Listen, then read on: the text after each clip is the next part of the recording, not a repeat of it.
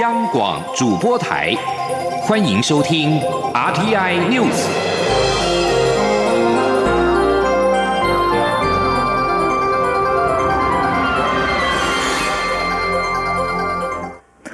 各位好，我是张旭华，欢迎收听这节央广主播台提供给您的 RTI News。前总统马英九今天指出，台湾处于中美两大军事经济强权对撞的最前线，如果擦枪走火，台湾恐怕成为棋局中的弃子。呼吁蔡英文总统不畏战，但不应该求战。他也再次提到，承认九二共识才是捍卫台湾、解决危机的根本之道。对此，蔡英文总统今天回应指出，受人民托付领导国家的人，千万不能抱持着不切实际的幻想，以为在主权议题上卑躬屈膝，或是对民主价值不吭一声，就能换来所谓的和平。只要他当总统一天，和平靠国防以及扩大跟理念相近国家合作的方针，就会继续坚持下去。总统府发言人黄崇彦今天也表示，中国的九二共识就是一中原则，追求统一的九二共识。北京当局从未接受马前总统口中的一中各表，更不容中华民国有生存空间，只有矮化台湾的一国两制，而这也是全体国人所共同反对的。行政院发言人丁一鸣表示，身为前国家元首，为了推销自己想象中的九二共识，竟不断和中国政府唱和，一起用战争威胁台湾人民，令人感到纳闷。马英九下午回应表示，政府从来没有回应的这么努力过，代表我们打到要害了。他觉得这是好事情，欢迎批判。他也说自己没有党派意识，是就事论事。中央流行疫情指挥中心今天召开记者会，进一步说明昨天公布的一名武汉肺炎 （COVID-19） 新增病例是二十多岁本国籍女性，今年一月下旬到墨西哥工作，日前出现疑似症状，但当地无法对轻症者裁剪，于是，在回国检验之后确诊。总计我国目前有四百八十七个确诊病例。记者陈国伟报道。台湾在新增一名武汉肺炎确诊病例，是从墨西哥工作回国的本国籍女性。中央流行疫情指挥中心指挥官陈时中表示，个案在七月十五号出现呕吐、腹泻症状，曾在墨西哥就医，并诊断为肠胃炎。八月一号出现头痛、喉咙痛、呼吸时胸痛等情形。八月九号因症状加剧，再次就医，经诊断疑似感染武汉肺炎。陈时中说，个案经公司安排在八月十九号返国。入境时主动通报有症状，由机场安排裁剪后送到集中检疫所，并在二十一号确诊。本来在墨西哥他有安排要裁剪，那不过因为他们那边哈对于轻症者他们是没有办法裁，那可能是哎量很大了哈，那所以就安排回国来。指挥中心指出，个案在航行途中均有适当防护，没有吃东西及上厕所。目前将同班机前后两排共十名乘客列为居家隔离对象，而十五名机组员因全程都有适当防护，所以列为自主健康管理对象。指挥中心统计，国内目前累计通报八万五千七百七十九例，其中有四百八十七例确诊，包含三百九十五例境外移入，五十五例本土病例，三十六例敦睦舰。队以及一例不明病例。中央广播电台记者陈国伟台北采访报道。越南和中国大陆上海日前分别报告新增一例台湾输出的武汉肺炎 （COVID-19） 确诊个案。指挥中心针对接触者裁剪，发言人庄仁祥今天表示，两个个案分别框列九名和八名的接触者，核酸跟血清检验都是阴性。国民党近日提出入境普筛的可能性，对此，庄流行疫情指挥中心指挥官陈时中今天表示，今年到现在有二十五万人入境，如果进行普普筛，预估会因为检验误差而出现五十名未阴性的确诊者进到社区爬爬走。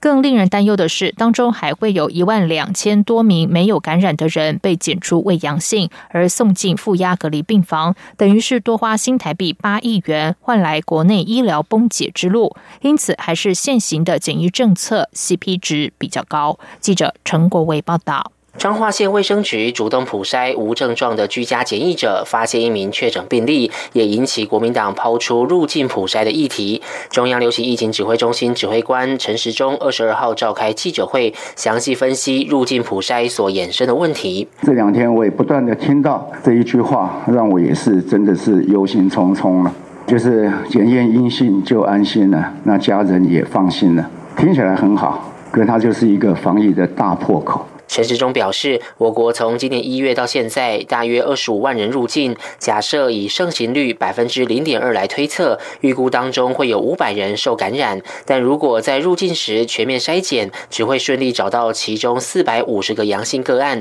另外有病毒的五十人会呈现未阴性。这时如果又规定检验阴性者不用接受居家检疫十四天，这五十人就有可能进入社区，造成社区感染。冰岛模式就是个例子。所以这里里面大概是简易隔离比较重要，还是普筛比较重要？现在很清楚的一个情况。你只要把这些人全部的人都把他隔离十四天，事实上到十四天以后，那基本上他的传染性已经降到最低，几乎是没有了。他更指出，在这二十五万人当中，估算会有一万两千四百七十五人被检出未阳性，也就是明明没病，却会因检验误差全被收治负压隔离病房。而统计国内负压病房、隔离病房及专责医院的病房共约三千多床，等于当所有医疗量能被占满后，如果爆出真正的病例，整个医疗体系就开始崩溃，社区传播也开始了，连航空公司也都要关了，机组员都要去。隔离，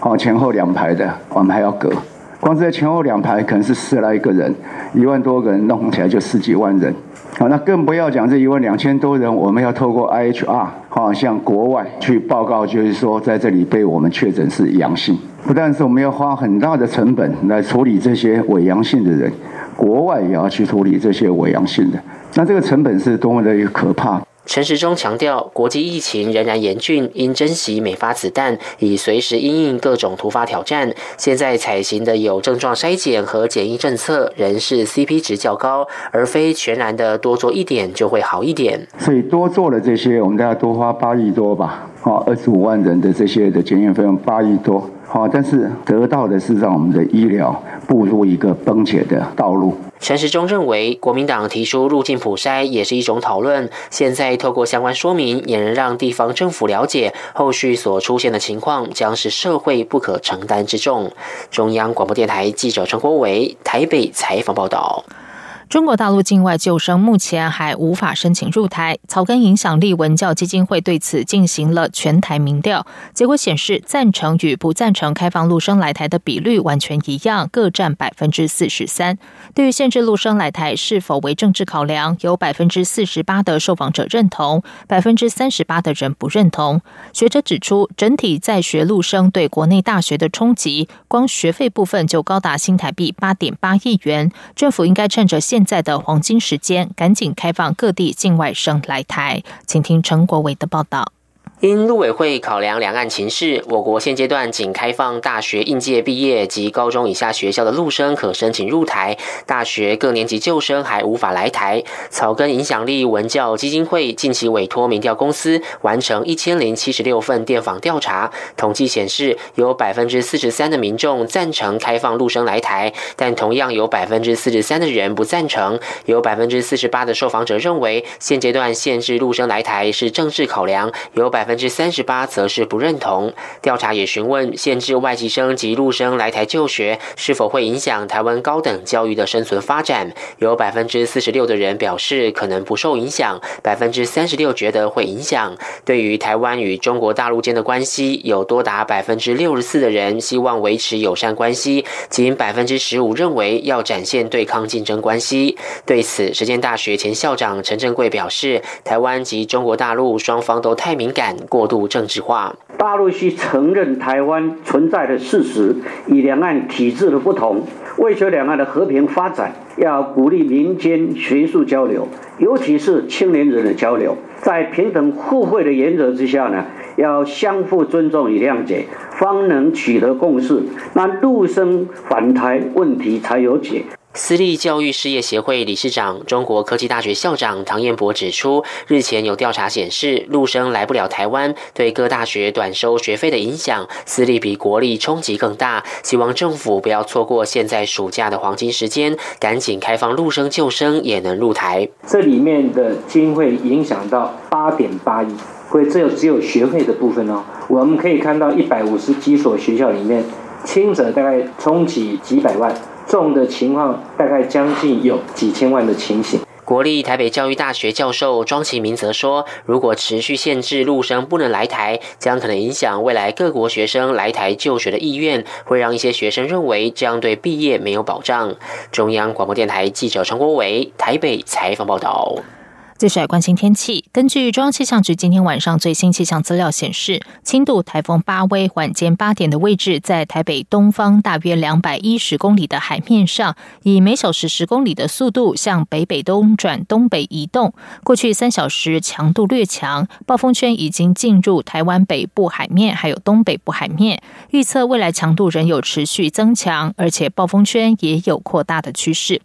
受到台风及其外围环流影响，气象局指出，北部东半部包含蓝屿、绿岛及恒春半岛沿海空旷地区，容易有八到十级强阵风；基隆北海岸和东半部沿海有长浪发生的几率。气象局检任记者吴婉华指出，从云图上来观察，台湾东部对流云系旺盛，西侧尽管比较弱，但中部以南地区有出现短时大雨的机会，最大时雨量八十毫米，发生在南投、屏东及台南。尽管巴威只是轻度台风，而且逐渐远离台湾，但明天越偏南，天气越不稳定。吴婉华说：“我们预估在西半部地区整天断断续续会下短暂阵雨或雷雨，东半部地区雨势可能会比今天缓和一些些，但仍然会有短暂下雨的机会。明天清晨八早上八点到下午两点之间，各地的降雨。”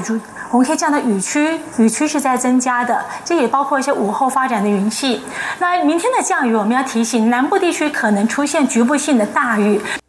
气象局也持续发布豪雨特报，尤其是高雄、屏东会有局部大雨或豪雨，基隆北海岸东半部、南投及大台北山区、台中山区及嘉义、云林山区都有可能会有局部性的大雨发生。在外电消息方面，肆虐美国全加州的广大野火，二十二号已经迫使成千上万的居民逃离家园。而加州州长纽松呼吁国际共同协助对抗持续不断的林火。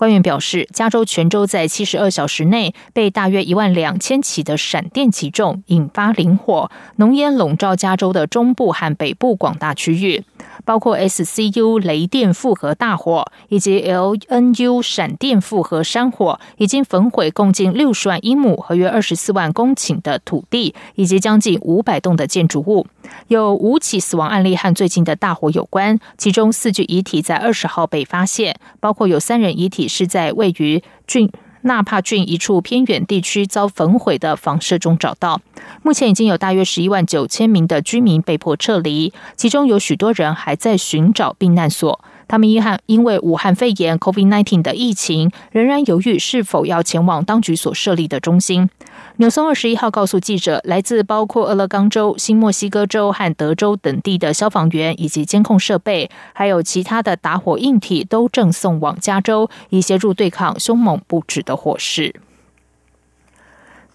载着疑似遭下毒的俄罗斯反对派领袖纳瓦尼的医疗专机今天飞抵德国首都柏林。承包专机的德国非政府组织表示，抵达柏林的纳瓦尼病情稳定。在此之前，对于是否要将纳瓦尼移转到国外治疗，历经了一天的僵持局面。这架由德国非政府组织和平电影基金会所承包的专机，在当地时间上午八点四十七分。也就是台湾时间的下午两点四十七分，降落于柏林特格尔机场。预计纳瓦尼会被转移到柏林夏里特科医科大学附设医院来接受治疗。和平电影基金会告诉法新社，被医疗专机转移到德国治疗的纳瓦尼，在抵达柏林之后病情稳定。